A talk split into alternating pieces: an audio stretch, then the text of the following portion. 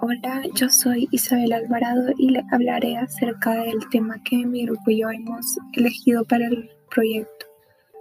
Nuestro tema es el movimiento rectilíneo uniforme, también conocido como sus siglas MRU.